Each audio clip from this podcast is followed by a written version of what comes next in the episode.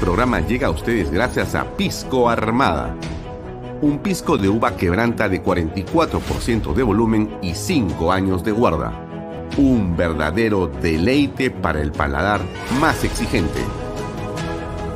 Cómprelo en bodegarras.com y recuerde, tomar bebidas alcohólicas en exceso es dañino. El otro día conocí un proyecto increíble de los portales. La verdad no pensé que una maravilla así existía. Y en Asia.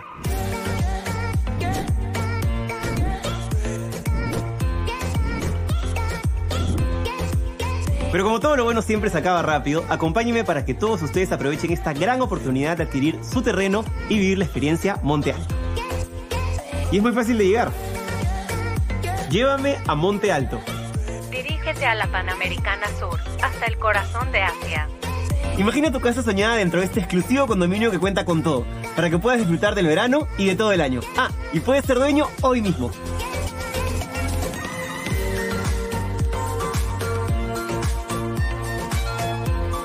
Todo es increíble. Es como estar de vacaciones en el paraíso. Es perfecto para estar en familia. El proyecto lo tiene todo. Increíbles piscinas, laguna, ruta de trekking, zona de parrilla, juegos para niños, canchas deportivas de fútbol, tenis, frontón, clubhouse, ciclovías, extensas áreas verdes y cerca a las mejores playas. Y lo mejor de todo es que está con unos preciazos irrepetibles, con solo 39.990 dólares al contado o con cuotas mensuales desde 548 dólares. Estos precios no los vas a volver a encontrar, para que puedas comprar tu terreno y construir la casa que siempre quisiste o si no, como una gran inversión. Lo mejor es que tu dinero se va a ir multiplicando. Estamos en los últimos días de estos grandes descuentos. Aprovecha hoy mismo, que no te ganen. Además, la ubicación tiene mucho valor. Estamos a un paso del Boulevard de Asia. Es una gran ventaja ya que tienes todo muy cerca, como restaurantes de primer nivel, tiendas exclusivas, clínicas y supermercados. Uno de los grandes beneficios es que desde el día siguiente de tu firma puedes hacer uso de las instalaciones del condominio. Y chicos, ¿cómo se sienten? Ha sido amor a primera vista, como si estuviéramos de vacaciones. Entonces está comprobadísimo. Monte Alto es lo que siempre soñaste. Empieza a vivir las vacaciones de tu vida al mejor precio. Disfruta con tu familia de todo lo que te ofrece Monte Alto. Visítanos hoy en nuestra sala de ventas y no pierdas esta gran oportunidad que no se repetirá. Estamos ubicados en el Boulevard de Asia, a la altura del kilómetro 97.5 de la Panamericana Sur. Y aprovecha las grandes ofertas por tu visita.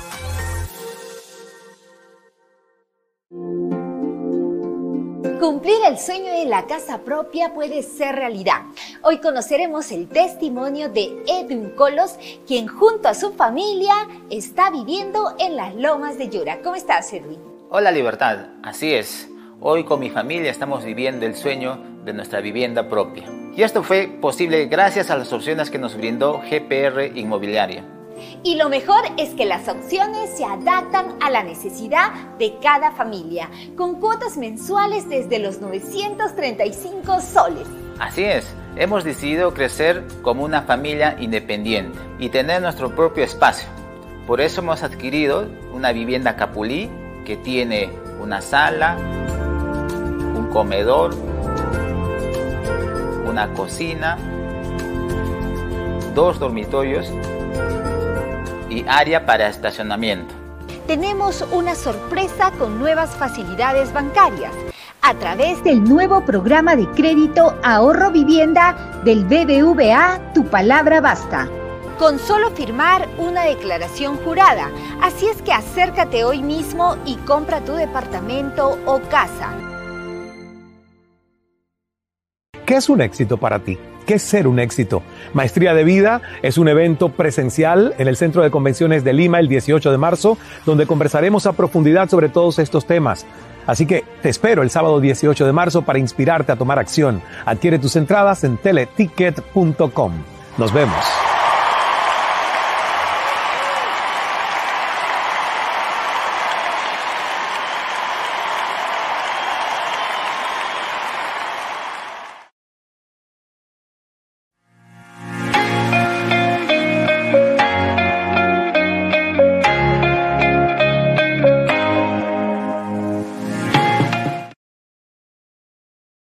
¿Qué tal amigos? ¿Cómo están? Muy buenas tardes. Gracias por acompañarnos. Bienvenidos a Bahía Talks por Canal B, el canal del Bicentenario. Mi nombre es Alfonso Bahía Herrera. Estoy con ustedes de seis y media a 8 de la noche, de lunes a viernes. Hoy es lunes 13 de marzo. Varias cosas que comentar el día de hoy y, por cierto, a la espera, creo que como todos los peruanos, de los chubascos que no llegan.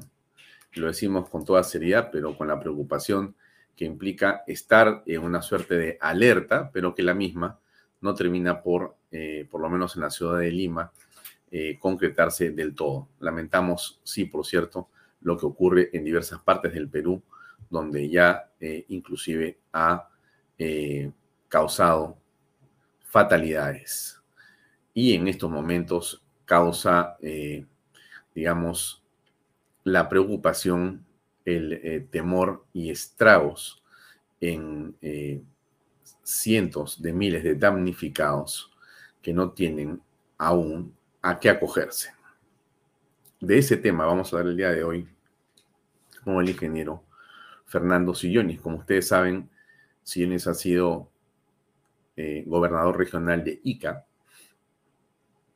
ha vivido varios momentos de crisis y los ha podido resolver. La pregunta es, ¿cómo pudo hacerlo y qué es lo que no se está haciendo? Por eso es que el título de la conversación que arranca a las 7 y cuarto es, eh, bueno, sin reconstrucción y sin cambios, en alusión, por cierto, a esta famosa reconstrucción con cambios del gobierno de Pedro Pablo Kuczynski, que además eh, continuó y después eh, relevó Martín Vizcarra y todos los que han estado cerca al poder y que en el fondo no logró avanzar en lo fundamental, que es poder aliviar justamente en momentos de crisis como los de ahora, en momentos donde el clima y la meteorología juegan su papel natural, eh, es imposible eh, encontrar o ver la previsión del Estado. Y esto creo que a todos nos lleva a una clara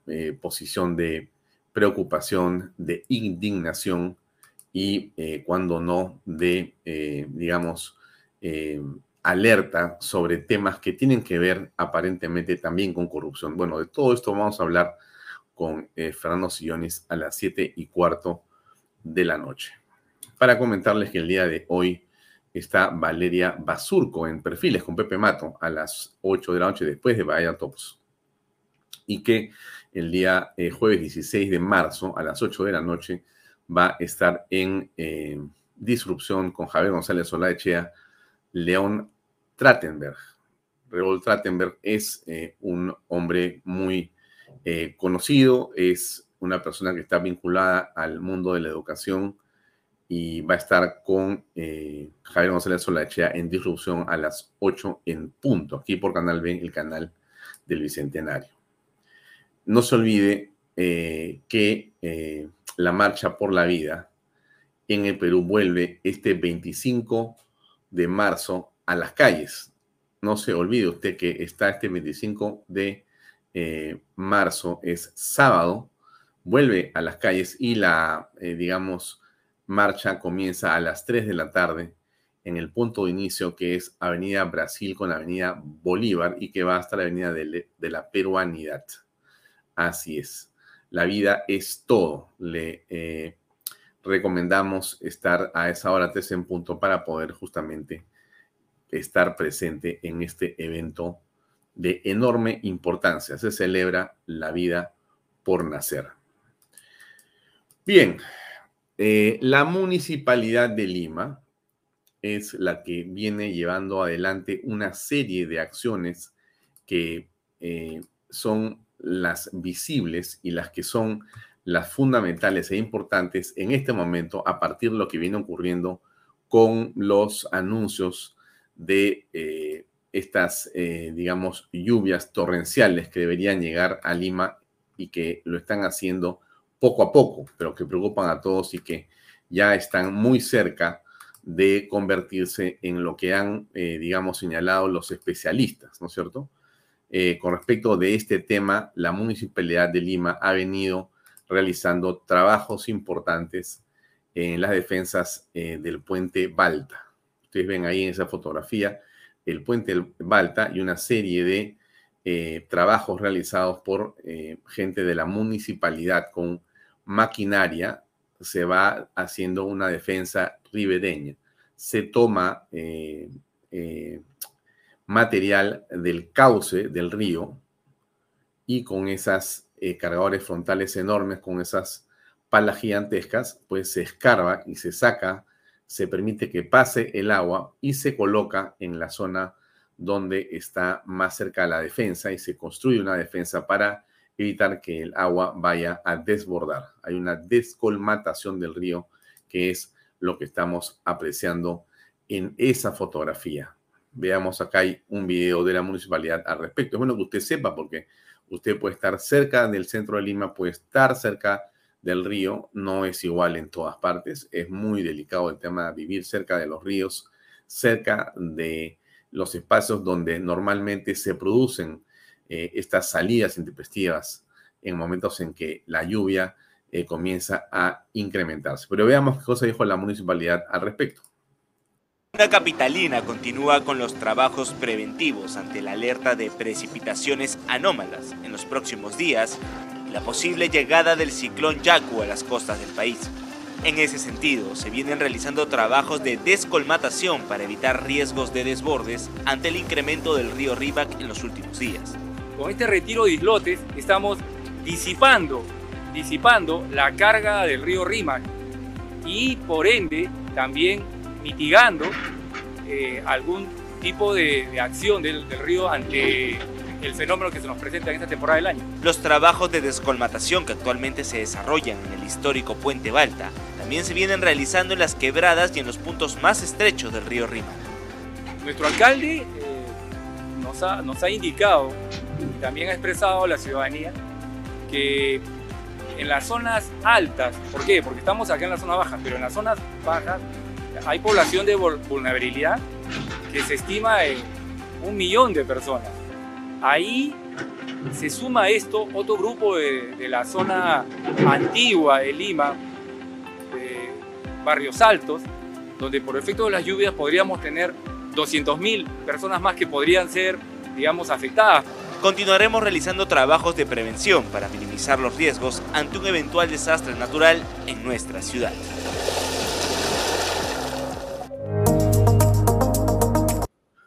Bueno, estamos frente a una situación que duda cabe eh, de enorme peligro en este momento y hay que trabajar todos de manera coordinada.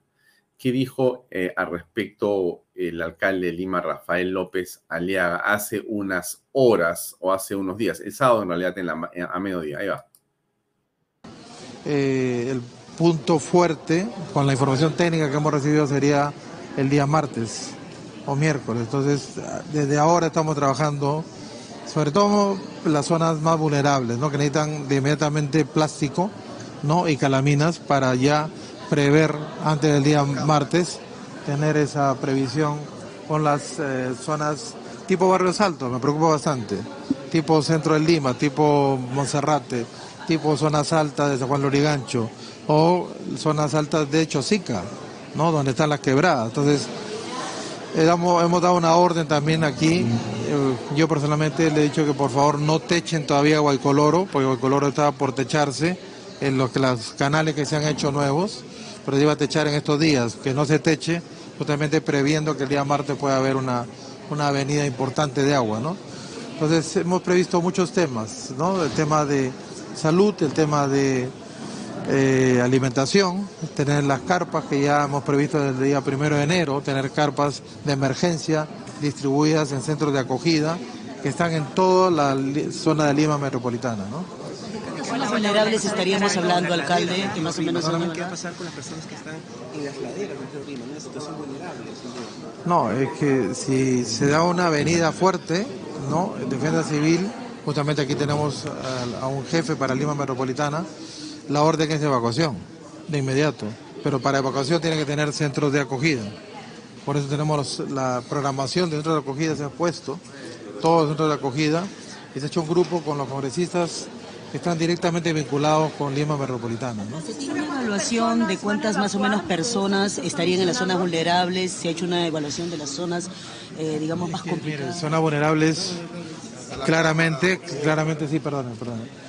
Claramente eh, tenemos casi un millón, ¿no? Un millón de, personas que están en zonas que puede haber Huayco, ¿no? Eh, Lima Este es una zona especialmente vulnerable. Eh, zonas que son antiguas, que justamente no tienen protección porque son de quincha, tipo barrios altos, ahí tenemos 200.000 personas más. Hmm. Bueno, en realidad lo que importa aquí es el intento eh, y creo que finalmente el logro del alcalde de Lima, primero de alertar, de buscar la unidad, el consenso y la organización de diversos, eh, eh, digamos, eh, autoridades o organismos, llámese Congreso, llámese Defensa Civil, llámese Gobierno Central y diversas, digamos, instituciones, bomberos y demás, para que puedan estar alertas, o sea, coordinar o prevenir antes de que ocurra algo. Y esto me parece que es lo serio y lo sensato a esta hora. No sabemos cuál va a ser el impacto más contundente eh, sobre la ciudad de Lima eh, en las partes de la ribera del río Rímac. No sabemos si con los trabajos que se han realizado, que yo les he mostrado a ustedes y que están en las redes sociales en general, podrá ser suficiente para prevenir lo que viene.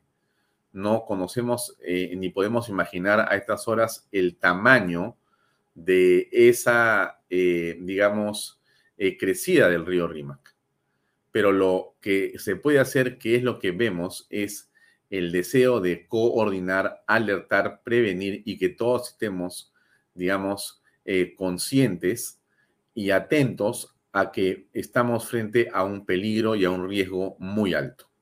Esto fue lo que dijo hoy en la mañana en RPP el alcalde de Lima. Alertas a eh, todos los casos que están pasando en Río Chillón, ahorita me preocupa bastante porque, claro, hay un tema estructural acá, ¿no? La recorrupción con cambio ha sido una gran estafa, ¿no? Hay que decirlo claramente. Son 7 mil millones de soles tirados al agua, ¿no? Eh, en todo el Perú. Es una desgracia. Me, duele por Piura, por Tumbes, Lambayeque, La Libertad, porque se les ha engañado otra vez. 7 mil millones de soles que el señor Vizcarra tendrá que responder, pues, ¿no? ¿Qué diablos hizo con esa plata? Porque no puede ser. Desde 2017, ahora son 6 años. Entonces, ¿dónde está esa recorrección con cambio? Entonces, yo creo que hay que tomar la experiencia, yo creo que... Bueno, eso es lo que todos nos preguntamos, ¿no? De parte no solamente del señor Vizcarra, de parte de, de parte de todos. Tanto demandan los ciudadanos que fueron afectados. No solamente vamos a generar inversión, puestos de trabajo, sino vamos a generar la mejora del nivel de vida de todos los ciudadanos que es el principal objetivo que tiene todo gobierno para con su país. Así que optimismo, confianza y fuerza es lo que estamos demostrando con hechos concretos para que nuestro país nuevamente recobre el camino de desarrollo, el camino de progreso para el cual estamos trabajando. Muchas gracias a todas las... Bueno, las gracias al Congreso de la República que vacó a Martín Vizcarra por incapaz moral. Las gracias al Congreso de la República siguiente, que es el actual, por haber sostenido y continuar eh, en la, eh, digamos, calificación de este hombre para que no pueda, bajo ninguna circunstancia, ingresar al Congreso de la República y que continúe la justicia. Esperamos que la Fiscalía y demás hagan su trabajo lo más rápido posible para que eh, se le juzgue, se le procese y si se le encuentra culpable se le encarcele a este eh, señor que desde nuestro punto de vista es un gran responsable de no solamente eh, lo que estamos viendo en este momento con respecto a la reconstrucción con cambio, sino, como todos sabemos, a la criminal actuación en la que él ha sido personaje principal durante la pandemia del COVID-19.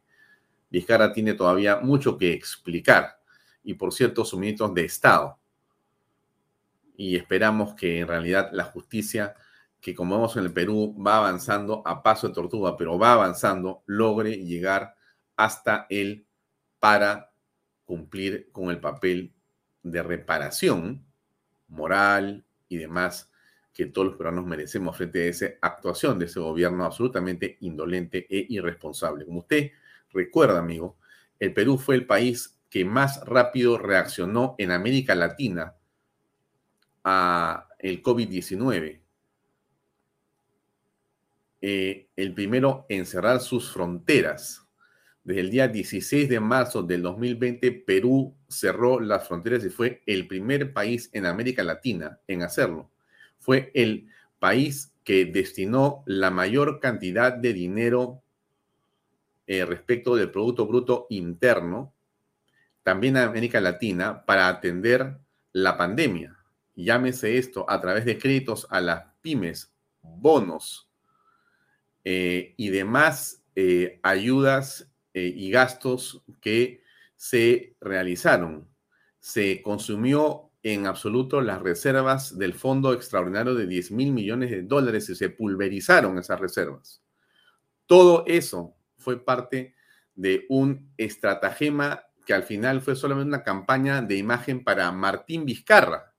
Es lo que nosotros creemos. Es lo que nosotros creemos. Y al final, los medios de comunicación internacionales cuando el señor dejó el poder, sinceraron y se supo que en realidad fueron 210 mil los muertos y no los 100 mil, 80 mil que decía Vizcarra y sus ministros de Estado que estábamos nosotros contando. Y no solamente eso, sino que se supo que el país que tuvo la mayor cantidad de muertos por millón fue el Perú. O sea que el peor manejo de la pandemia fue el peruano quién gestionaba en ese momento el Estado, qué ministros de Estado eran los que estaban ahí, dónde están ahora esos señores, esa señorita, dónde se encuentran. Sería bueno que usted lo sepa, que lo sepa la gente en general, dónde enseñan, dónde trabajan, por qué se les llama como referentes a estas personas que le han hecho tanto daño a 200 de mil familias. Se quebraron 150 mil empresas y medianas, pequeñas empresas se perdieron millones de puestos de trabajo, se quebró, se paralizó la economía. ¿Se acuerda usted de la, pandemia? Eso, todo eso no ocurrió en otros países, ocurrió en nuestro país. ¿Por qué? ¿Por qué hubo ese nivel de irresponsabilidad en el manejo? ¿Por qué teníamos a un presidente hablando dos o tres horas al día? ¿Por qué los medios no cuestionaron eso? ¿Por qué pasaron por agua tibia todo lo que hacía Vizcarra, lo que hizo Vizcarra, aún después de estar en el poder, aún después de haber sido destituido y, eh, sacado del gobierno. ¿Por qué? Bueno, son algunas de las preguntas que nos hacemos nosotros y que seguramente también se hace, pero es parte de la historia política del Perú que esperamos que algún día se sepa. Pero esa era la imagen de Martín Vizcarra cuando decía que todo en realidad estaba, digamos, en términos generales, muy bien y que ya venía los contratos para poder resolver el problema de la reconstrucción con cambios, que nunca reconstruyó nada y menos cambió la faz de caos que tienen esas, digamos, eh, poblaciones en el norte del Perú, sobre todo, ¿no? Porque Piura, Chiclayo, Trujillo, uh, Tumbes, eh, históricamente tienen estos problemas. Históricamente eh, no son resueltos. Usted ve las imágenes que son en realidad una suerte de letanía, porque esto es de todos los años, de toda la vida, de todo el tiempo. No existe solución a esto, estimados amigos. ¿Y cuál es el problema? Pues es muy simple de advertirlo y déjeme ponerlo de esta manera. Voy a citar un ejemplo un poco tonto. Usted debe conocer ciudades, eh, digamos, eh, europeas o norteamericanas donde llueve bastante mucho más que acá, ¿no es cierto? Usted se puede ir a eh, Europa, España, Holanda, usted se puede ir a Francia, usted se puede ir a Alemania, usted se puede ir eh, a Estados Unidos, usted puede pasarse por Florida y usted va a ver que los chubascos a veces suelen durar 15 minutos, media hora, una hora o dos horas. Yo he estado en tormentas tropicales en Estados Unidos en los que uno podría pasarse en el carro cuatro o cinco horas con lluvias que por supuesto eran muchísimo, pero muchísimo, pero más grandes que las que puede haber aquí en el Perú históricamente. O sea que acá en, Estados Unidos te puede llover pues en una hora lo que en el Perú llueve en un par de años, tranquilamente. Y cuando termina la lluvia no queda una gota en la pista, una sola gota. Claro, es verdad, han habido oportunidades, como usted se acuerda, no hace mucho, en una enorme, digamos, eh, fenómeno climatológico en, en, Florida, pero sobre todo en Miami, que toda la zona de la calle se llenó de agua. ¿Usted se acuerda de eso, no es cierto? Ya. Pero históricamente los chubascos en Estados Unidos son enormes y el agua se filtra inmediatamente. Inmediatamente. La pregunta que todos nos hacemos es, si aquí en las zonas de Trujillo, Chiclayo, Piura, Tumbes llueve, ¿por qué es que esta imagen que usted ve acá es de toda la vida? ¿Por qué? ¿Por qué esto no se puede manejar, resolver, predecir? ¿Por qué esto no se puede hacer de una vez y bien? ¿Por qué no somos capaces de poner drenajes? ¿Por qué? Porque esto aparentemente es una especie de pedido imposible. Inconcebible que el tiempo pase y pase y pase y no podamos nosotros tener el acceso a una política de desarrollo dirigida por el gobierno, llámese municipal, regional, nacional o de donde sea, pero que permita organizar los presupuestos que están ahí para que esto pueda construirse o reconstruirse de manera mínimamente correcta. Lo que se ha gastado y lo de Piura es realmente pues inconcebible, ¿no es cierto? Lo hemos hablado aquí en algún momento el otro día con los invitados que estuvieron con nosotros. ¿Se acuerda usted? ¿Cuánto se ha gastado en la refinería de Talara? ¿Se acuerda usted cuánto se ha gastado? Más o menos. Estamos hablando de 6 mil millones de dólares, si no me equivoco. 6 mil millones de dólares. Échele usted a plumazo por cuatro son más o menos 24 mil, entre 20 mil y 24 mil millones de soles. Entre 20 mil y 24 mil millones de soles que se han gastado en esa refinería. Seguramente por razones muy técnicas y muy plausibles. Pero ¿cuál es el punto acá? ¿Cuánto cuesta, estimada señora y señor, cuánto cuesta eh, corregir o arreglar por una sola vez en la historia todo el problema del río Piura?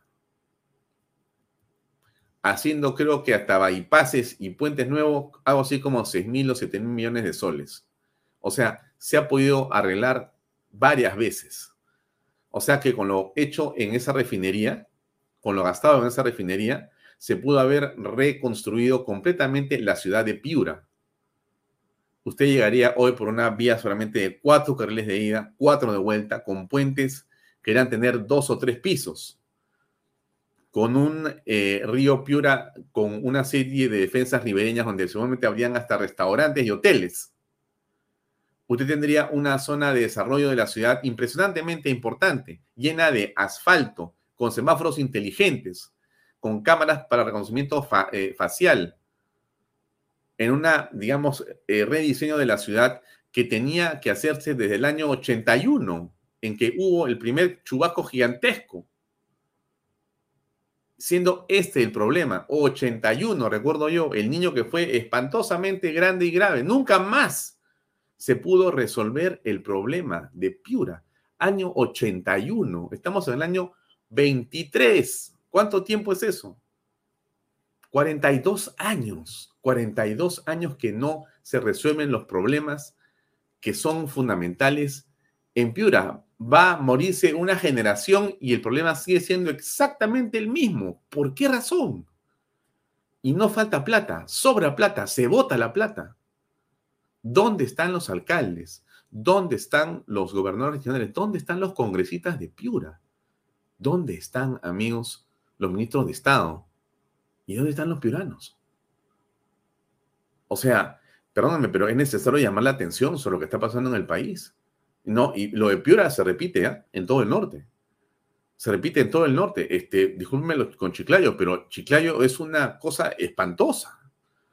Usted sale de Chiclayo y lo que ve son es un basural, es un basural, no se puede resolver. Y el agua en diversas ciudades o distritos es exactamente igual o peor que lo que pasa en Piura. Trujillo, no voy a hablarlo porque usted lo va a ver, lo ve en todos lados. Esto es inconcebible. O sea, somos un país que brilla por su incapacidad para poder planificar las cosas medianamente. Y seguimos estando año tras año exactamente en lo mismo, como si no importara que la gente estuviera a merced de la naturaleza y las autoridades a propósito las dejaran ahí sin resolver sus problemas. Mire lo que pasa con esta ciudadana y su casa al borde del río. Hay muchas cosas que decir, pero mírelo usted. Eh, las declaraciones, el testimonio, y, efectivamente hay, hay personas que están en la ribera. Eh, irresponsablemente, compañeras, hay que mencionarlo. Uy, no. ya, terminó cayendo. casa de la señora se ha desplomado. Qué desgarrador es escuchar esto en vivo, de verdad. Eh, no, hay palabras de consuelo para alguien que está perdiendo todo a esta hora de la mañana. Todo. Nadie pudo hacer absolutamente nada. Nos contaba que hace algún tiempo se hablaba de una reubicación y algo que nunca llegó. Y que a esta hora de la mañana, a las 7.12, está cayendo ante los ojos de la propia señora. Que qué doloroso, ¿verdad? Y esto va a continuar, Tiffany, porque del otro lado también vemos que hay viviendas que están muy, muy cerca del borde del río y hay personas que también están allí, imaginamos preocupadas de que le pueda pasar lo mismo que le acaba de pasar a esta vecina, perder su vivienda, perder el esfuerzo de toda su vida, porque si bien es una casa precaria, en una zona poco apta para, para la vivienda, pues es lo que lamentablemente pudo conseguir para ella y para su familia y la fuerza del río sigue carcomiendo la tierra. Así es. Así es, compañeras. Ahora me encuentro eh, con su hija. Eh, y sigue, ¿no? Y por allá al fondo también otra casa, poco a poco se están cayendo a pedazos prácticamente. Se ve el, humo de la tierra, de, la polvareda. No hay. Estamos en la calle. Pero ya han podido evacuar todos en la calle. Sí, sí. Desde las 3 de la mañana están acarreando. Sí, es una imagen de Buenos Días, Perú. Eh, las estupendas reporteras y periodistas han logrado esa nota fantástica realmente, que nosotros reproducimos en eh, unos segundos para compartir con ustedes la preocupación por un hecho que se repite eh, en todas partes del país. Lo hemos mostrado acá hace unas semanas cuando se produjeron estos deslizamientos en la zona de Arequipa. Y le mostramos a ustedes la fotografía de cómo era hacía, eh, digamos, 15 años y se va poblando el lecho del río, que es un lecho de, río. O sea, esa quebrada por donde viene eh, el agua y el huaico, normalmente tiene, eh, digamos, un porcentaje o un grado de peligrosidad enorme, pero la autoridad permite y alienta la construcción de viviendas en estas zonas, por cuestiones electorales, por cuestiones de negocio, y dejan que se enclaven ahí familias y familias que llegan con eh, todos sus componentes y amigos y van construyendo espacios sociales donde no se puede. Y el Estado, ya no la municipalidad, el Estado acepta que llegue defensa civil, que llegue el Ministerio de Educación y se establecen hasta mesas de votación para selecciones y el Estado eh, en la práctica convalida la presencia de estas personas en zonas que no están autorizadas para construir de ninguna manera. Son invasiones que han sido validadas por el propio municipio y después gobierno en general. Y se producen los hechos que estamos viendo. Y la tragedia, lamentablemente, enluta a familias que son culpables, pero también son inocentes y tienen esa responsabilidad en las autoridades que dicen que no son las culpables, pero también son las responsables. Entonces estamos en un círculo vicioso donde lo que no existe es planificación. Lo que no existe es ordenamiento.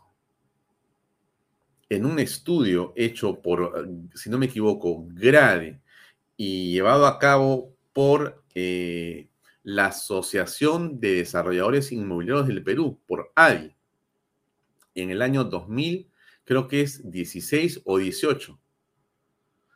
Creo que es con la Universidad de Columbia. Hacen un vuelo por todo el Perú desde diversas, digamos, este, análisis a través de eh, fotografías y a través de Google Earth y una serie de softwares.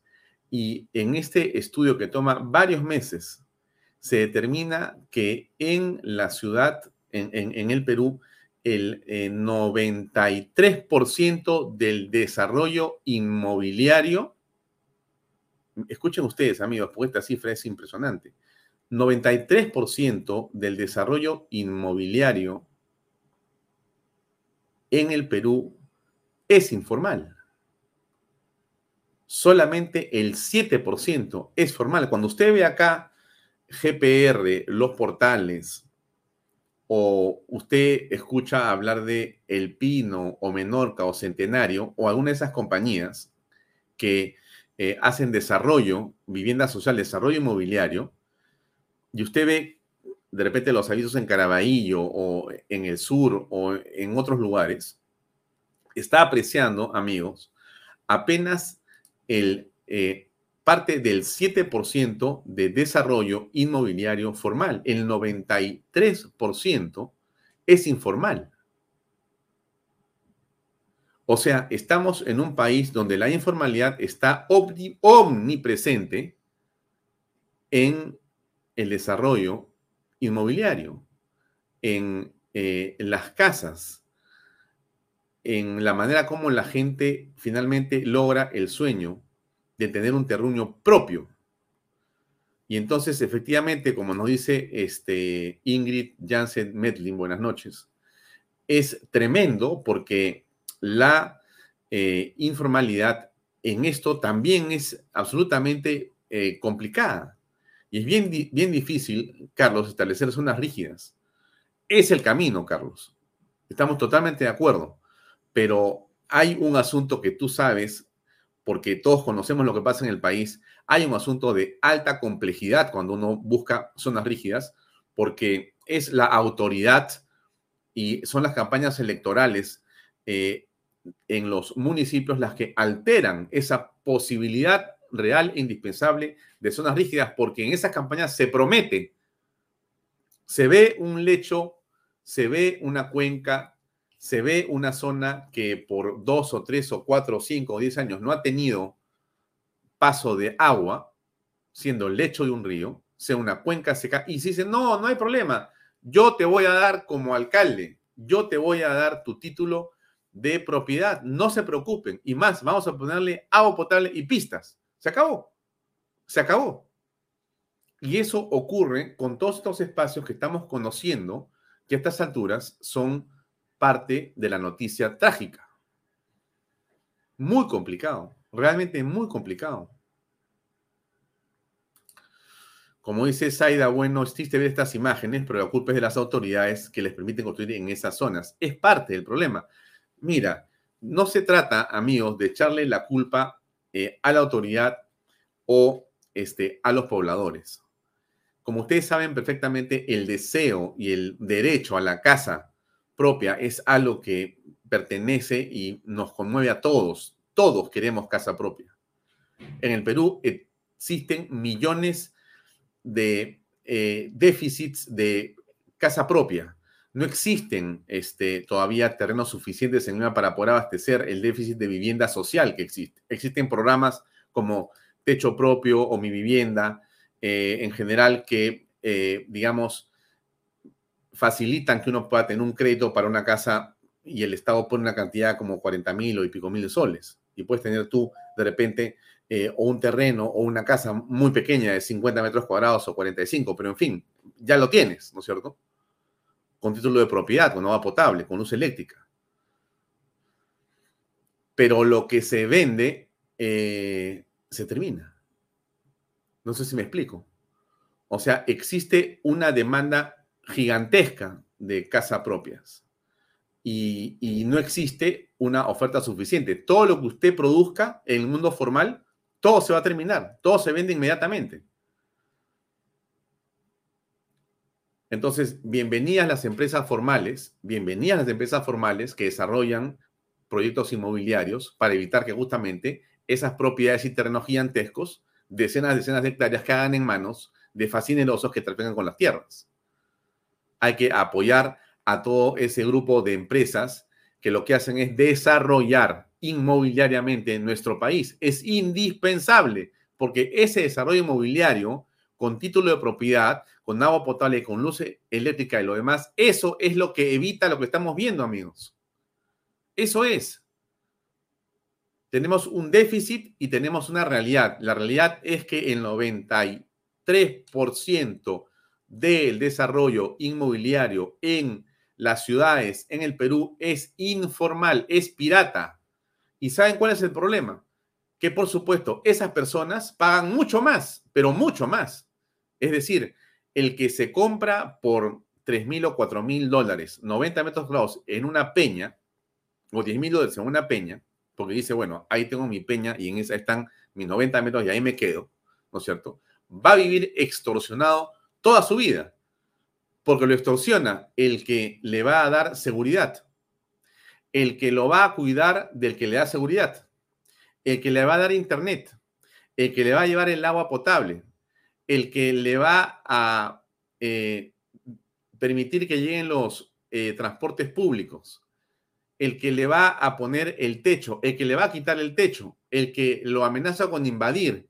O sea, vive una tragedia y una película de terror. Esa persona que con, digamos, la voluntad y el deseo de tener una casa propia, eh, se, digamos, inmiscuye o es parte del circuito eh, tenebroso de quienes son invasores y a quienes se les compra una propiedad, esos están digamos, siendo parte de esa, digamos, película fantasmagórica.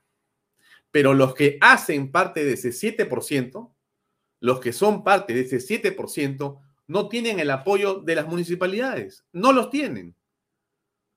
O sea, el 7% formal que está buscando avanzar tiene muy poco apoyo del gobierno. Del gobierno me refiero ejecutivo, regional, municipal a nivel general en todas las ciudades, donde hay o corrupción donde existe negación de la realidad.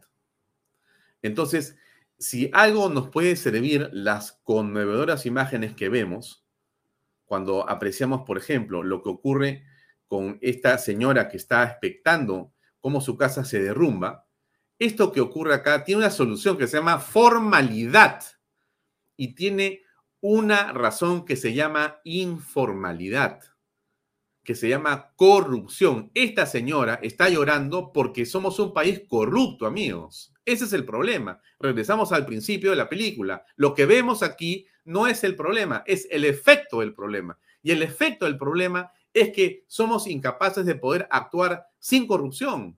Y eso es lo que no se puede permitir. No se puede permitir que se siga, digamos, eh, manteniendo en vilo a millones, millones de familias que están queriendo tener un título de propiedad para una vivienda que no puede estar ahí, pues amigos. O sea, no, no, no podemos llamarnos un país medianamente civilizado si lo que tenemos son casas que se encuentran como la que vemos aquí. Esto es absolutamente, no es inhumano, esto es simplemente demencial. No se puede tener vivienda eh, de seres humanos al costado del río como estamos apreciando. Esto no se puede permitir. Esto es un atentado no solamente contra los derechos humanos, esto es un atentado contra la dignidad de todos los seres humanos que vemos esto. Pero esto, insisto, no es el problema, este es el efecto del problema el efecto del problema. ¿Por qué? Porque lo que estamos enfrentando acá al final de cuentas es actos de corrupción. Es imposible estar sentado y vivir ahí sin que esta gente esté pagando algún tipo de servicio y sin que la autoridad sepa que viven y no haga nada por reubicarlos, porque esa es la labor de la municipalidad. Disculpen ustedes. Si ya están ahí viviendo, la municipalidad, el gobierno regional, el poder ejecutivo, el poder legislativo tienen que actuar para que esto no ocurra. En buena hora Chubasco, en buena hora que venga eh, eh, Yacu y, y, esté, digamos, en este momento preocupándonos a todos nosotros por las lluvias que van a llegar, para que alguien reaccione de otra manera y nos permita mirar de esto, digamos, eh, con visos de solución, no para llevar frazadas, porque aquí el problema parece ser que hay que llevar motobombas y frazadas y carpas. Entonces ya, 3.000 capas, 10.000 frazadas y 100 motobombas. La foto, listo. Provecho para el que vendió las motobombas, las frazadas a, sobreprecio y que eh, llevó las carpas a un precio que era 50 veces más porque era la emergencia. Y como está, entonces ahora en emergencia todo se puede pagar nomás. No, pues señores, regresamos al mismo círculo de la corrupción que nos lleva a tanto daño en el país. No se puede hacer las cosas así.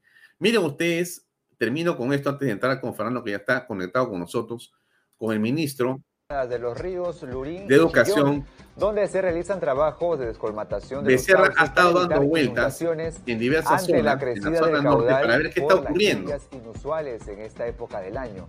También visitó colegios de la zona que se preparan para el inicio del año escolar el próximo lunes 13. En el caso de las instituciones educativas en el norte del país, confirmó que se postergó hasta el 20 de marzo el inicio de clases en cuatro regiones y evaluarán UGELes por UGEL para tomar las medidas indispensables. Estamos eh, visitando las quebradas cercanas a Lima para ver cuáles son las medidas que se han tomado, cuán grave puede ser la emergencia de existir. Y, y, por ejemplo, en este caso estamos comprobando que las defensas ribereñas están, están bien. Eh, No ha llovido tanto el día de ayer y el río ha crecido, pero no ha crecido demasiado. Entonces, aquí por lo menos en esta zona entre Cieneguía, Pachacamac, eh, están, estamos tranquilos, nos preocupan las quebradas porque hay muchas zonas donde se han hecho casas justo en el cauce de los posibles huaicos. Entonces, si se activan esas quebradas, eh, los, los pobladores de estas zonas este, van a estar en peligro. Eh, queremos ver cuán inminente puede ser el peligro, cuán riesgosa es la situación, si hay algún colegio en un cauce eh, para tomar las medidas del caso y advertir a, nuestros equipos para estar preparados. Hemos desplegado un equipo de emergencia que está visitando la zona afectada para apoyar lo que es la primera línea, que es auxiliar a las personas que están sufriendo la emergencia. Eh, nosotros además vamos identificando las instituciones educativas afectadas para eh, definir las acciones urgentes que hay que tomar y, las medidas indispensables para que podamos enfrentar con la población estas circunstancias difíciles para el país. Tumbes, Piura, Lambayeque y La Libertad han diferido el inicio en principio para el 20 y vamos a hacer un seguimiento de la situación a ver si con eso es suficiente y se puede empezar. Hmm. Bueno, el ministro tratando de darnos calma o la presencia de una autoridad en la zona. Bueno, llamamos a Fernando Sillonis, no tengo que presentarlo, lo conocen ustedes muy bien, él ha sido gobernador de eh, Ica durante cuatro años, ha manejado varias crisis y le pusimos a la conversación sin reconstrucción y sin cambios, porque en realidad eh, uno ve las imágenes en el norte y lo que simplemente aprecia es que eh, la historia se repite exactamente igual, pero peor, ¿no? Porque los temas no se han resuelto, la población crece, entonces se afectan a más personas. ¿Qué se puede hacer? ¿Cuál es primero la visión de Fernando de lo que está pasando? Vamos a conversar con él que ya está conectado aquí en Vaya Talks con nosotros. Fernando, buenas noches, ¿cómo estás? Buenas noches, Alfonso. Bueno, eh, siempre muy ilustrativo lo que muestras y en realidad lo has comentado tal cual, ¿no? Este, esto es una vez más, como casi todos los males del Perú, una consecuencia de la corrupción, ¿no? Detrás de estas urbanizaciones eh, ubicadas en la ribera de los ríos hay mucha corrupción, ¿no? Y en este caso es fundamentalmente corrupción municipal, pero también es corrupción en otros ámbitos, ¿no? este, como tú sabes, existe INDECI, ¿no? Que es eh, Defensa eh, Civil, ¿no? Este, ellos tienen una opinión respecto de las ubicaciones de las viviendas, ¿no? Este, después el Ministerio de Vivienda tiene algo que ver en el asunto, ¿no? Eh, la PCM, por supuesto. en realidad, todo el aparato estatal, unos más, otros menos, tienen que ver con el, el, urbanismo ¿no? en nuestro país y realmente este, es toda un enjambre de funcionarios corruptos que pasan por alto eh, estas eh, pésimas ubicaciones que, tendrían que prohibirse y eh, todo es pues a cambio de, dinero, ¿no? Todo es sobornos, todos son permisos, licencias, pero previamente hay, hay mucha, mucha corrupción, mucho soborno. Mm. Ahora, eh, tú has estado en ICA, Fernando, y tú has este, manejado varias crisis, varios problemas, el dengue y demás. O sea, has estado inmerso en un montón de líos que al final los has logrado manejar con creatividad, con ingenio y con apoyo de la población. La pregunta es, ¿cómo eh, lees tú lo que ocurre históricamente porque hablamos de corrupción municipal, regional, perfecto, pero a ver, pareciera que la corrupción es como el oxígeno, ¿no? O sea, está presente siempre. Para que el hombre se desarrolle parece que tiene que haber corrupción o la corrupción es natural a la existencia del ser humano porque esto que vemos, yo hacía un recuento, quizá tú te acuerdes perfectamente o mejor que yo, el año 81 hubo una situación con el niño en la época de Belaunde, que fue tremenda, y destruyó Piura, sepultó a Piura, pero desde ahí hasta ahora, 22 años después, Fernando, no se resolvió el problema. ¿O tú has visto Piura resuelta o mejor? No, no, no. es el igual. Río Piura, el río Piura se desborda cada vez que llueve. No hay derecho, pues. No, no, no puede ser que un fenómeno. ¿Cómo es esto? ¿Cómo se explica esto? ¿Cómo, ¿Cómo puede ser que un fenómeno tan natural produzca desastres, ¿no? Permanente. así es. ¿Cómo es eso? repito, es la corrupción. O sea, este, el, peruano tiene memoria corta, este, y cuando el río se seca, es ideal, pues, ¿no? Porque es, es un territorio eh, sin agua, eh, seguramente eh, llano. Si permaneciese de esa manera, es un espacio ideal para construir viviendas, ¿no? O para cultivar. Eso hacen muchos también, muchos traficantes, ¿no? Este, se meten al cauce del río y cultivan, ¿no? Peor hacen los que propician la construcción de viviendas. Eso es mucho peor, ¿no? Pero, repito, todos son negociados, ¿no? Todos son negociados y, como tú sabes, nosotros tenemos incluso exceso de, permisos, ¿no? Exceso, no, no, no normal. Entonces, imagínate lo que significa eh, obtener permisos para construir en cauces de huaicos y peor aún en cauces de ríos, ¿no? Bueno, esos permisos están vigentes, salen, y, pero salen eh, previa coima, previo soborno, ¿no? Entonces, es un negocio. Eh, yo he llegado a, a, descubrir que la falta de agua potable, ¿no? es adrede. ¿no? No les conviene a muchas autoridades municipales dotar de agua potable continua eh, a la población, porque ellos tienen negocios de venta de agua en cisternas, que es mucho más lucrativo que dotarles de agua potable porque desaparece pues el negocio de la venta de agua en cisternas, ¿no? También existe negocio de venta de esteras, venta de plástico, venta de madera, donde están incluidos muchos alcaldes y regidores municipales, ¿no? Entonces realmente es atroz, este, y si no es por la inundación, es por la sequía, también hay corrupción por el tema de las sequías, y si no es por la sequía, es por las plagas, y también hay corrupción detrás de las epidemias. Entonces realmente es un Estado malogrado, insisto, este, las funciones especializadas tienen que autonomizarse tenemos que quitárselas a los políticos, ¿no? Y autonomizarlas, ¿no? Yo estoy seguro que la vivienda Y el agua potable es una función tan especializada que tiene que quitárseles a los alcaldes y este, crear una institución autónoma que sea muy profesional, meritocrática, eh, verificable por la ciudadanía a través del tiempo, en donde claramente tome la batuta del proceso de urbanización en el Perú, en todo el Perú, ¿no? Eh, y por supuesto el tema de la salud, la educación, la infraestructura, ¿no? Este, no funciona, no funciona. ¿Qué, qué, qué más puedo decir? El Estado peruano no funciona, en consecuencia tenemos que resolverlo. Y a mí me, me llama la atención que mucha gente espere cambios cuando seguimos haciendo lo mismo. Hay esta famosa frase de, del genio Einstein, ¿no? Eh, no esperes que las cosas cambien haciendo siempre lo mismo, ¿no? y, seguimos haciendo lo mismo, ¿no? Entonces, este, esto se va a repetir.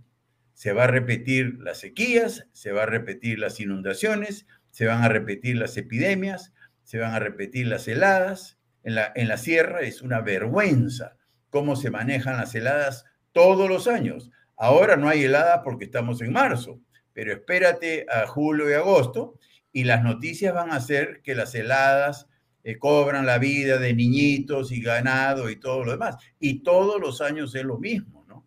Eh, como si la una temperatura de 4 o 5 grados bajo cero no pueda ser manejado eh, por, por, el ser humano. Claro que sí es manejado por el ser humano, pero cuando hay corrupción, hay muerte, ¿no? Y, y eso es lo que estamos viendo. Ahora, está actuando la Municipalidad de Lima, está actuando INDECI, están actuando eh, el Congreso de la República, está el Ejecutivo desplegando sus ministros de Estado, la propia Presidenta Dina Boluarte está en la zona del norte, viaja, eh, digamos, todo el movimiento del aparato a través de la Fuerza Armada, tratando de ayudar, llevar ayuda y prevenir lo que podría ocurrir mañana martes, que dicen que va a ser el día de mayor intensidad en las lluvias. Eh, ¿Tú aprecias eh, una organicidad en esto, una coordinación? ¿Eso te parece que funciona a estas alturas, en este momento? Lamentablemente no, pues no, no, no la veo, ¿no? Este, yo sí le he escuchado a la presidenta Boluarte decir que eh, reconoce que no tiene maquinaria pesada, ¿no? Para asistir a los pueblos. Bueno, eso es lo, lo primero que tiene que tener un organismo de control de emergencias, ¿no es verdad? Maquinaria, y no la tienen. Y de verdad no la tienen. Yo conozco los depósitos de maquinaria de todos los gobiernos municipales, regionales y nacionales, y son depósitos de chatarra, Alfonso. Este, nuevamente la corrupción, tú dirás que esto ya es disco rayado, pero la corrupción propicia que se vendan subreticiamente las baterías, las llantas, los repuestos, las piezas, ¿no? Entonces las máquinas en términos generales están eh, no operativas, están inoperativas. En consecuencia, eh, ella misma lo ha dicho, ¿no? No tenemos maquinaria. Entonces, eh, es, es, atroz, ¿no? Sin embargo, el Estado está lleno de plata, ¿no? El año 2022, aunque parezca mentira, el año del caos político, social, el año de la guerra entre Rusia y Ucrania, el año de, todos los males habidos y por haber, el Perú batió récord de recaudación tributaria, ¿no? Nunca antes la SUNAT había recaudado tantos tributos de la ciudadanía y de las empresas como el año pasado.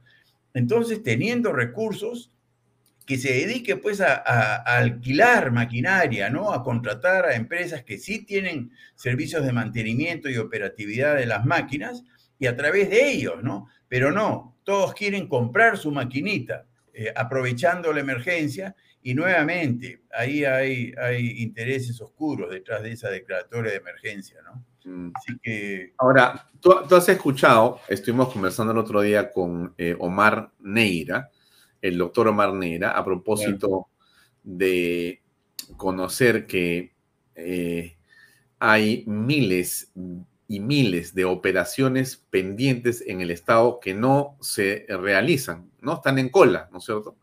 Entonces, ah, la pregunta es ¿por qué, no? Porque también existe un mercado frente a todos los hospitales. Claro. ¿No? Eh, ninguna máquina funciona en el hospital, pero ya no funciona históricamente. De manera que eh, históricamente ya se ha instalado frente al hospital, estratégicamente, la máquina que sí suple la que está dentro malograda.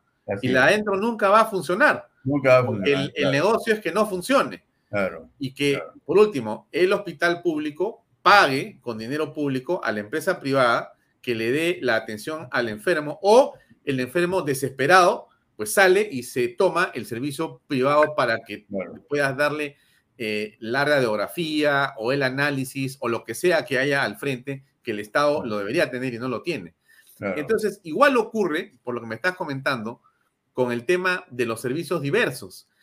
Si tú has descubierto o sospechas que el agua también es un negocio de regidores, de concejales, de ciertas autoridades, que las carpas y demás, pero también que justamente no funcionen el estado las cosas para que se puedan alquilar a terceros en emergencia, ya está. Que haya decreto de emergencia y sacamos el cheque en una. Y ya entran 20 máquinas, hacen un juego ahí y facturo. Entonces, estamos viviendo en un mundo absolutamente corrupto, Fernando, pero así vamos a, básicamente, me imagino que tus nietos y mis nietos, o tus hijos y mis hijos, más o menos dentro de medio siglo, cuando ya no estemos nosotros, van a vivir lo mismo, van a decir, oye, ¿te acuerdas que mi papá y Alfonso estaban conversando en ese programa, Vaya Talks, y pasa lo mismo entre 50 años? Entonces, esto no tiene solución. Bueno, si, si vamos a mantener las cosas como están, no habrá solución, eso me queda clarísimo. Pero yo sí creo que se pueden cambiar las cosas, ¿no? Y autonomizar los servicios de salud en el, en el Estado peruano, ¿no? Y hacerlos tan eficientes como es el BCR en materia de gestión macroeconómica, ¿no? ¿Por qué no? ¿Por qué no? Peruanos eh, muy profesionales, calificados, honestos, serviciales, eh, no se hacen cargo de la gestión de la salud pública, pero sin injerencia política. Esa es la magia del BCR, ¿no? Este, eh, ¿Por qué eso sí y por qué los hospitales no? Y yo conozco la respuesta, ¿no? Viene un congresista y llama al director del hospital y le dice que contrate a su sobrina, a su ahijado, a su allegado, ¿no? Y, los, y los eh, directores de hospitales, que también son corruptos, acceden a, esas, a esos pedidos absolutamente ilegales y, oscuros, y, no les importa el paciente, porque para ellos el negocio es sustraer no solo equipos, no solo malograr equipos para que los pacientes vayan a sus consultorios particulares, sino sustraer medicamentos, medicamentos de las farmacias para, eh, coludidos con las farmacias del frente, todos los hospitales públicos tienen una red, un enjambre de farmacias al frente, ¿no? Donde venden todos los medicamentos sustraídos subrepticiamente de las farmacias de los hospitales, ¿no? Ese también es un modus operandi este, pernicioso, ¿no? Y, todo eso está a vista y paciencia de la policía, la fiscalía, el Poder Judicial también. O sea, es mafia. Eh, la, definición de mafia es que están los delincuentes, pero están articulados con las instancias estatales que tendrían que combatirla, ¿no? Policía, fiscalía, Poder Judicial, Poder Ejecutivo, etcétera, etcétera, ¿no?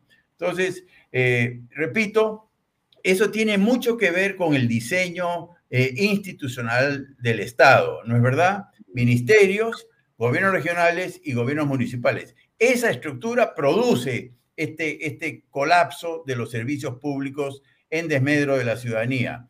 Bueno, esto se corregiría con autonomías, ¿no? Autonomías altamente profesionales, meritocráticas, estables, apolíticas. O sea, los políticos no podrían eh, meter su cuchara en estas instituciones. Si logramos eso, que es un poco mi, propuesta, estoy seguro que en poquísimo tiempo lograríamos revertir esta situación. Eh, y yo puedo dar fe de lo que Servir, la Autoridad Nacional del Servicio Civil, Servir, hizo por la salud pública en ICA, ¿no? En cuestión de poquísimas semanas, transformó lo que era una institución cruel, maltratadora, ineficiente y corrupta en un super hospital que acogía pacientes de todo el Perú eh, en condiciones eh, muy, muy favorables, ¿no?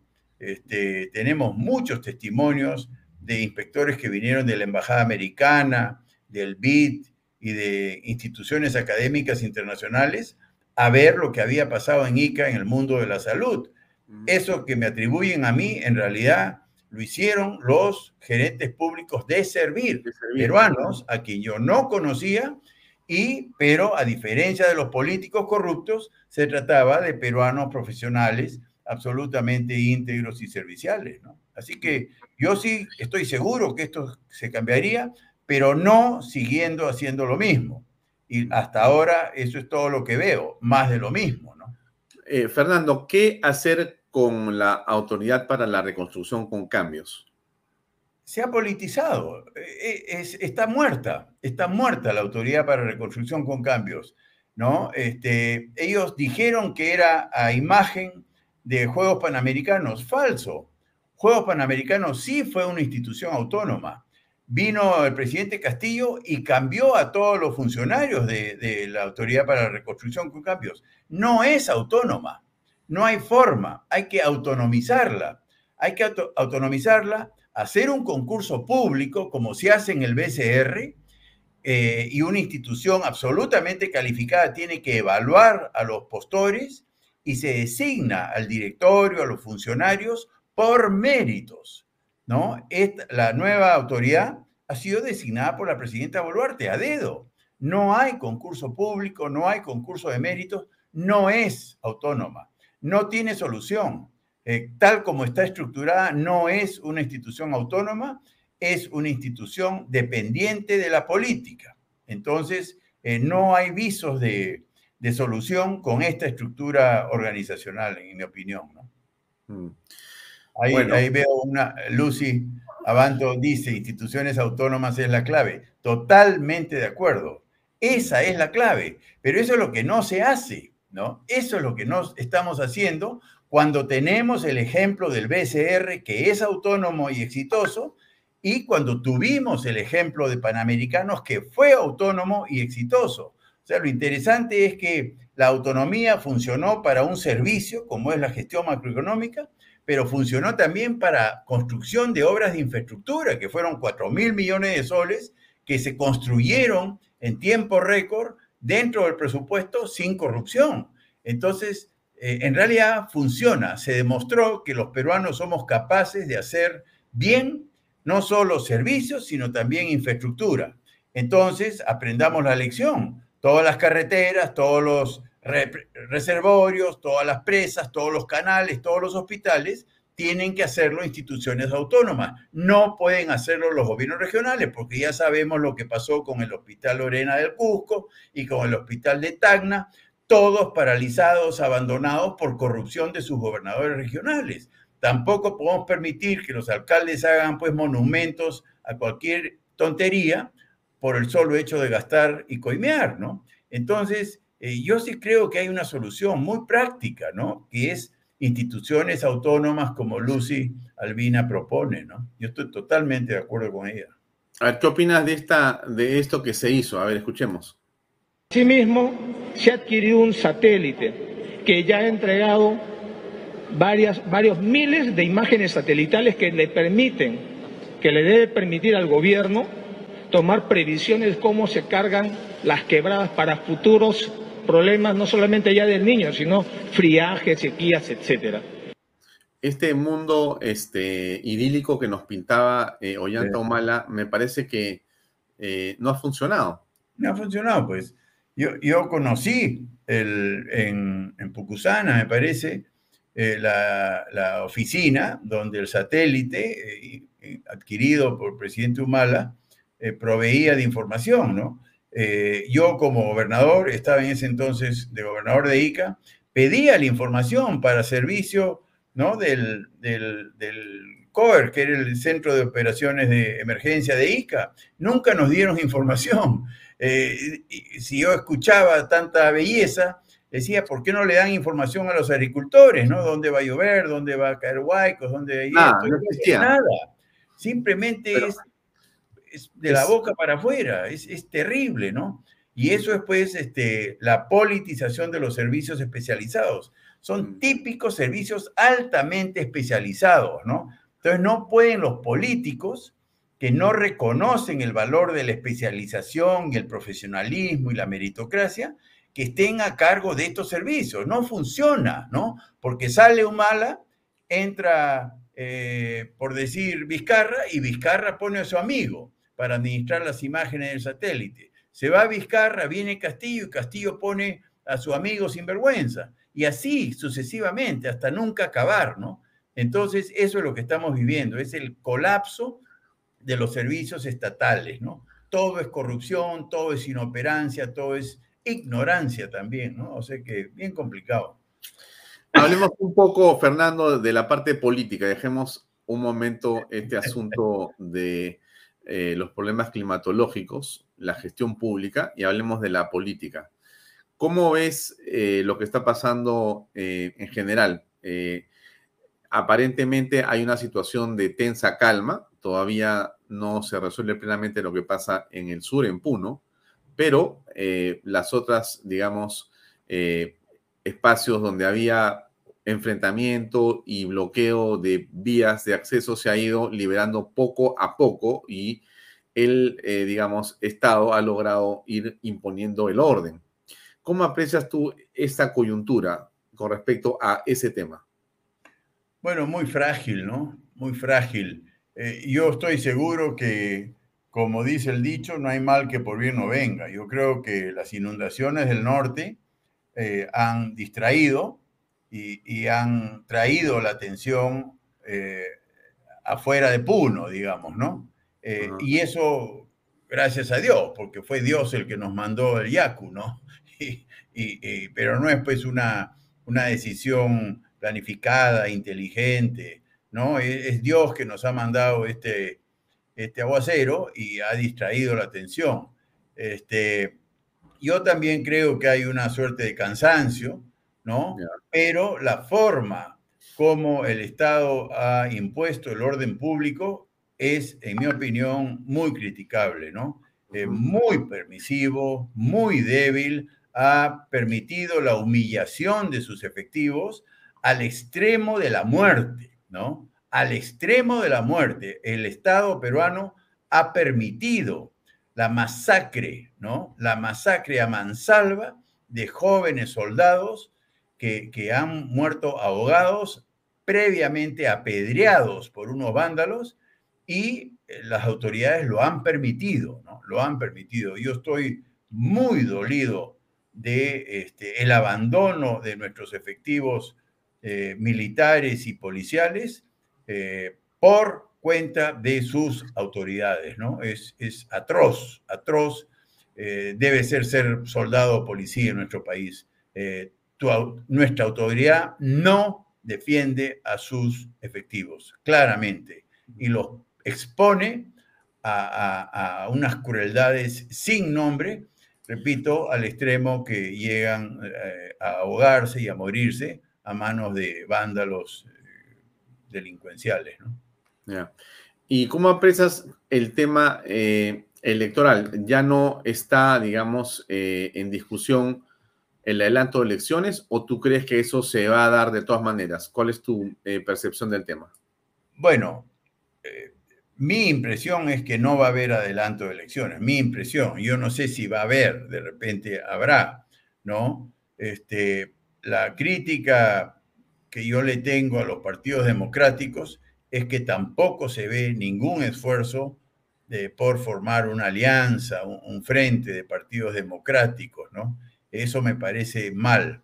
Entonces, como comenté esta mañana, ¿no? Un grupo de personas que estaban hablando del tema, eh, no nos quejemos, ¿no? Si es que en las próximas elecciones, sea cuando fueren, este, y, vayan 10 o, más candidatos eh, democráticos, ¿no? De economía de mercado, de respeto a la libertad y demás, eh, pierdan ante un radical eh, por no haberse unido alrededor de un frente, ¿no?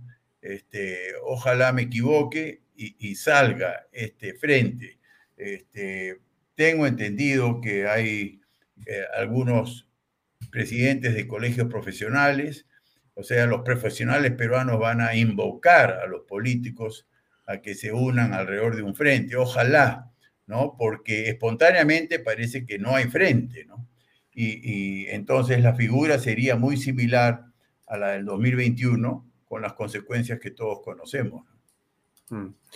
Eh, y había una encuesta el día de hoy que publicó CPI, que está circulando en diferentes medios eh, y que muestra la imagen que yo pongo ahí. Está, la pregunta es la siguiente, elecciones presidenciales, personaje público que se considera podría ser un buen presidente para el Perú.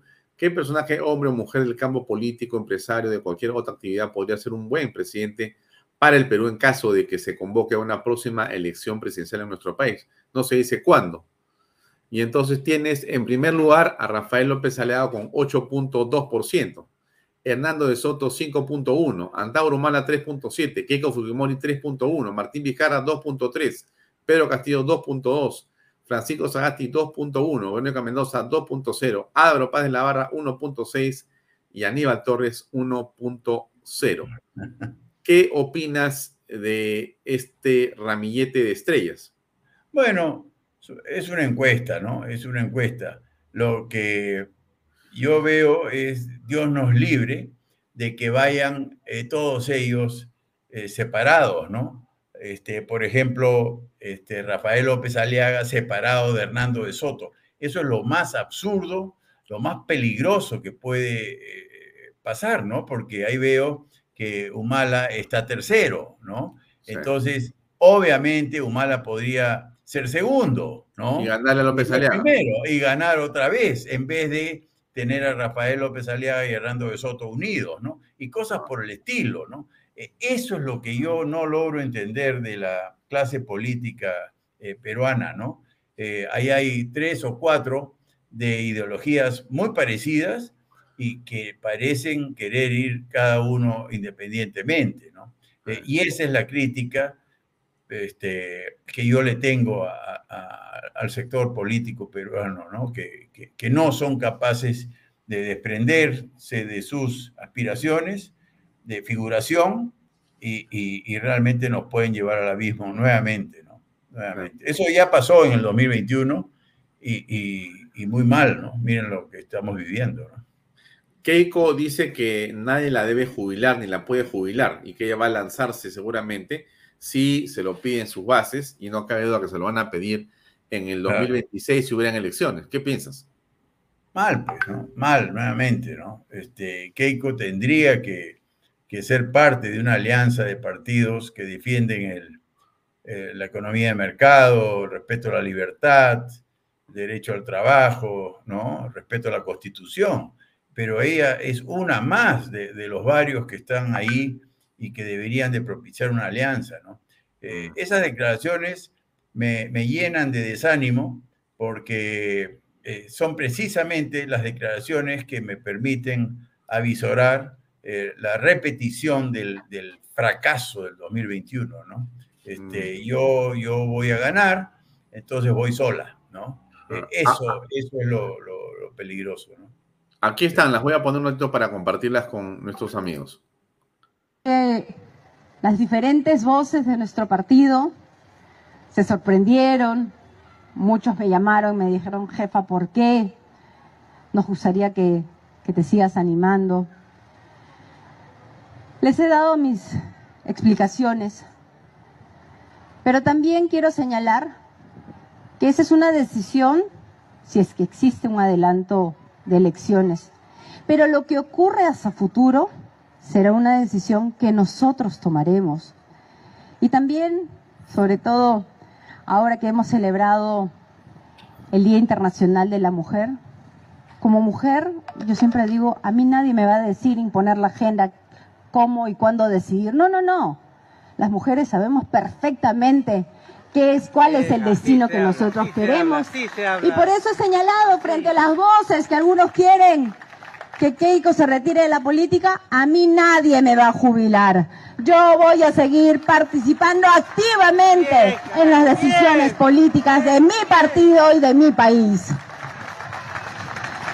Y por eso mi mensaje final, y que se escucha hasta afuera, son 13 años de fuerza popular, que se agarren todos, que aquí nadie nos para. ¡Viva Fuerza Popular! ¡Viva el Perú! Muchas gracias. Ahí está Keiko Fujimori con sus este, partidarios, ¿no? Eh, básicamente eh, dándose ánimo para lanzarse en la carrera electoral de 2026, si es que se lo piden las bases, cosa que obviamente va a ocurrir. No hay otra candidata que pueda jalar más gente en ese partido por ahora. Eh, ¿Eso sería bueno o malo eh, desde tu punto de vista? Malo, pues, ¿no? Me parecería muy malo, ¿no? Que Fuerza Popular vaya sola, me parecería muy malo. Y, y que Rafael López Aliaga vaya solo, me parecería igual de malo, y que Hernando de Soto vaya solo, ¿no? Y que Roberto Quiabra vaya solo, y que Jorge Nieto vaya solo, y que Rafael Belaunde vaya solo, y que Acción Popular, y que Acuña, todos van solos, ¿no? Eso es lo que yo critico, ¿no? Entonces, este, muy mal, muy mal. Este, yo sé que se entretienen gritando los políticos, ¿no? Pero muy mal, en el fondo, este, nos tienen poco respeto a los ciudadanos. Esa es la impresión que yo tengo. Eh, ahora, alguien te va a decir, oye, Fernando, pero ¿cuál es el problema? Si es un partido político democrático, ¿por qué no podría ir solo? No, no. No, ¿cuál es el problema? El problema es, ya lo hemos tenido y vamos a repetir el problema, ¿no? Que es perder ante un radical eh, tan corrupto como Castillo, ¿no? Eh, y el radical que podría asumir puede llamarse Antaurumala, Verónica Mendoza y demás, ¿no? Entonces, e, ese es el problema. Por supuesto, legalmente no hay ningún problema. Claro que se puede lanzar sola, porque tiene un partido y es democrático y, todo lo demás. El problema es que no están pensando en las consecuencias que, que ya hemos vivido, ¿no? Ese es, el, en mi opinión, mi, mi, mi, cuestionamiento, ¿no? Mi cuestionamiento. Eh, y tú has eh, o avisoras que podría existir algún viso de unidad? ¿Tú, tú ves que, que, hay conversaciones en función de esa unidad o no pasa nada? Hay conversaciones, hay conversaciones. Este, yo he hablado de eso con todos los que he mencionado, casi todos, y todos responden que sí, pero lo que me desconcierta es que me doy la vuelta y se lanzan por su cuenta, ¿no? Entonces... Es, un sí, pero ellos primero. sí, a condición de que yo sea el candidato. Eso no es pues alianza, ¿no? Eso no es alianza. Este, sí, yo, yo creo que la ciudadanía va a tener que exigir una alianza, no sé cómo, ¿no? Pero este, ahí veo que, ¿no? Este, todos los que comentan eh, sería la misma película de las elecciones pasadas. Totalmente de acuerdo lo que dice Ingrid, ¿no? Este, eh, ¿no? Los demócratas ganamos en One, si es que nos juntamos. Totalmente de acuerdo con Lucy. O sea, yo, esto que lo digo, esto que estoy diciendo, este, contigo lo he conversado mil veces y, con todo el mundo, ¿no? Y, y yo veo eh, esa posición inmensamente mayoritaria de parte de la ciudadanía. Entonces, no logro entender cómo los políticos no, no leen el sentir ciudadano, ¿no? Mayoritario. Y, predomina pues el egoísmo, el afán de protagonismo y el figuretismo, ¿no? Es, mm. complicado, muy complicado. Muy bien. Eh, para terminar, veamos este reporte de un hombre que está en el agua y que nos comenta lo siguiente. Escuchemos, Fernando. Una desgracia total en el distrito de Guimo. Calle Progreso, exactamente 10 de la mañana. Esta es la situación, hasta donde nos da el agua. Es totalmente lamentable. Las autoridades, ni provinciales, ni regionales, ni congresistas, se han aparecido hasta. Miren hasta dónde nos da el agua. Hacia la parte del fondo también eh, tenemos más, esto, más desborde del río de la Leche.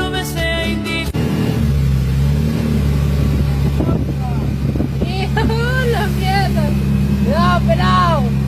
Ve las charapitas. Se inundan las charapitas. Uy, qué pobre planta, vos, mira, ve.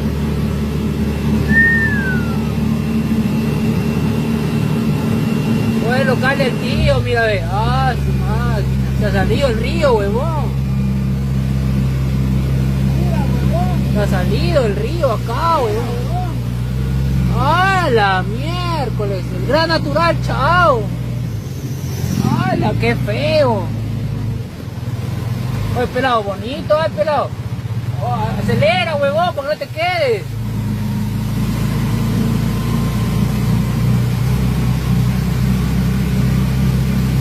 ¡Hala, qué feo! ¡Oye, el agua, pelado! Hola a todos amigos agricultores. No todo en la agricultura es ganar y ganar. Todos sufrimos pérdidas y esta es una muestra de ello. Me encuentro en la costa norte del Perú, Chiclayo. En esta parte hoy estamos sufriendo un tema muy grave con las lluvias torrenciales. Yo vivo en un valle muy productivo, donde da mucho maíz, mucho arroz. Y miren lo que está causando las lluvias, amigos. Estamos viviendo tristes momentos ahora. Seis, siete personas, ya se llevó a cuatro, tres han quedado atrapados ahí. Ya se los llevó ya. Un comentario tuyo para cerrar, Fernando, por favor.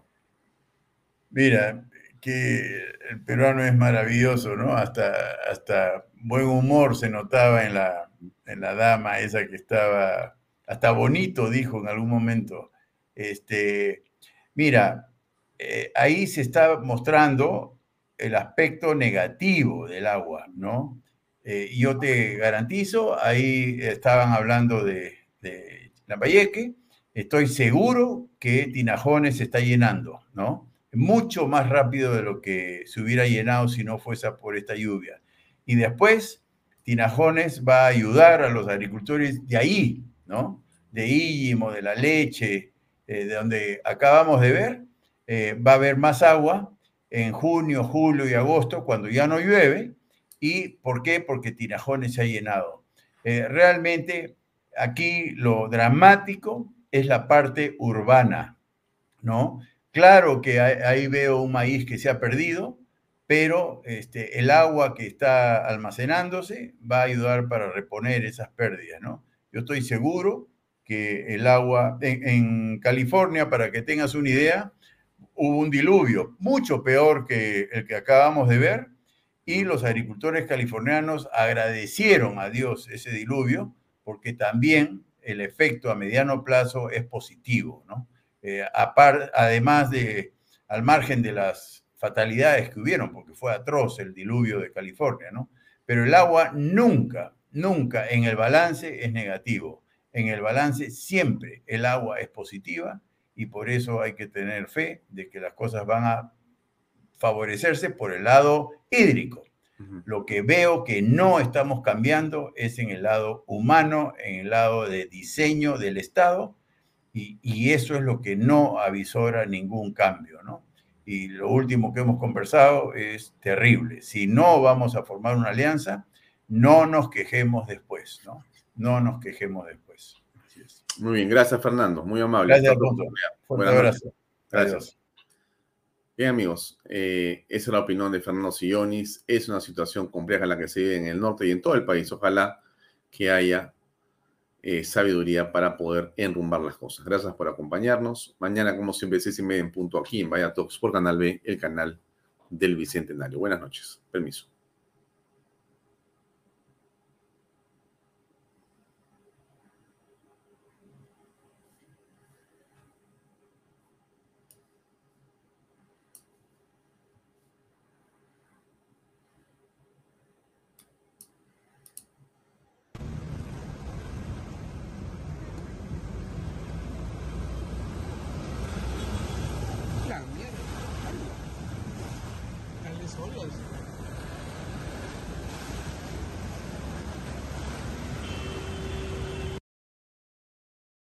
Eh, las declaraciones, el testimonio, y, y efectivamente hay, hay personas que están en la ribera.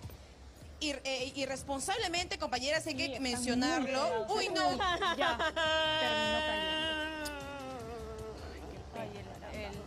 La casa de la señora se ha desplomado. ¿Qué es un éxito para ti? ¿Qué es ser un éxito?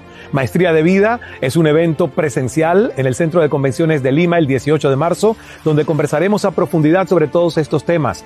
Así que te espero el sábado 18 de marzo para inspirarte a tomar acción. Adquiere tus entradas en teleticket.com. Nos vemos.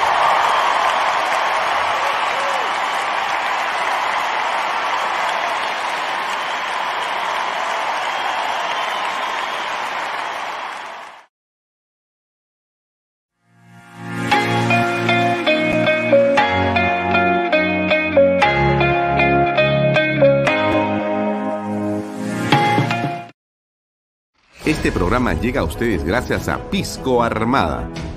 Un pisco de uva quebranta de 44% de volumen y 5 años de guarda. Un verdadero deleite para el paladar más exigente. Cómprelo en bodegarras.com y recuerde, tomar bebidas alcohólicas en exceso es dañino. El otro día conocí un proyecto increíble de los portales. La verdad no pensé que una maravilla así existía. Y en Asia.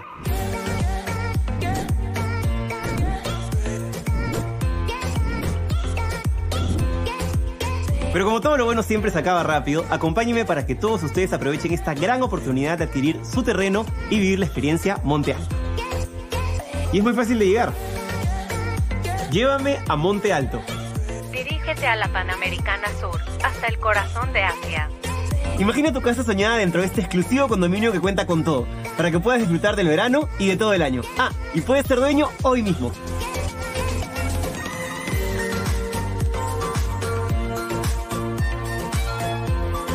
Todo es increíble. Es como estar de vacaciones en el paraíso. Es perfecto para estar en familia. El proyecto lo tiene todo. Increíbles piscinas, laguna, ruta de trekking, zona de parrilla, juegos para niños, canchas deportivas de fútbol, tenis, frontón, clubhouse, ciclovías, extensas áreas verdes y cerca a las mejores playas. Y lo mejor de todo es que está con unos preciazos irrepetibles, con solo 39.990 dólares al contado o con cuotas mensuales desde 548 dólares. Estos precios no los vas a volver a encontrar, para que puedas comprar tu terreno y construir la casa que siempre quisiste o si no, como una gran inversión. Lo mejor es que tu dinero se va a ir multiplicando. Estamos en los últimos días de estos grandes descuentos. Aprovecha hoy mismo, que no te ganen. Además, la ubicación tiene mucho valor. Estamos a un paso del Boulevard de Asia. Es una gran ventaja ya que tienes todo muy cerca, como restaurantes de primer nivel, tiendas exclusivas, clínicas y supermercados. Uno de los grandes beneficios es que desde el día siguiente de tu firma puedes hacer uso de las instalaciones del condominio. Y chicos, ¿cómo se sienten? Ha sido amor a primera vista, como si estuviéramos de vacaciones. Entonces está comprobadísimo. Monte Alto es lo que siempre soñaste. Empieza a vivir las vacaciones de tu vida al mejor precio. Disfruta con tu familia de todo lo que te ofrece Monte Alto. Visítanos hoy en nuestra sala de ventas y no pierdas esta gran oportunidad que no se repetirá. Estamos ubicados en el Boulevard de Asia, a la altura del kilómetro 97.5 de la Panamericana Sur. Y aprovecha las grandes ofertas por tu visita.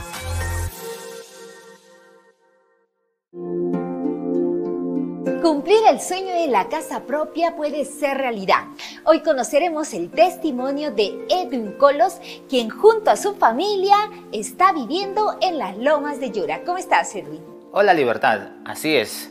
Hoy con mi familia estamos viviendo el sueño de nuestra vivienda propia. Y esto fue posible gracias a las opciones que nos brindó GPR Inmobiliaria. Y lo mejor es que las opciones se adaptan a la necesidad de cada familia, con cuotas mensuales desde los 935 soles. Así es, hemos decidido crecer como una familia independiente y tener nuestro propio espacio. Por eso hemos adquirido una vivienda Capulí que tiene una sala, un comedor, una cocina, dos dormitorios y área para estacionamiento. Tenemos una sorpresa con nuevas facilidades bancarias a través del nuevo programa de crédito Ahorro Vivienda del BBVA Tu Palabra Basta. Con solo firmar una declaración jurada. Así es que acércate hoy mismo y compra tu departamento o casa.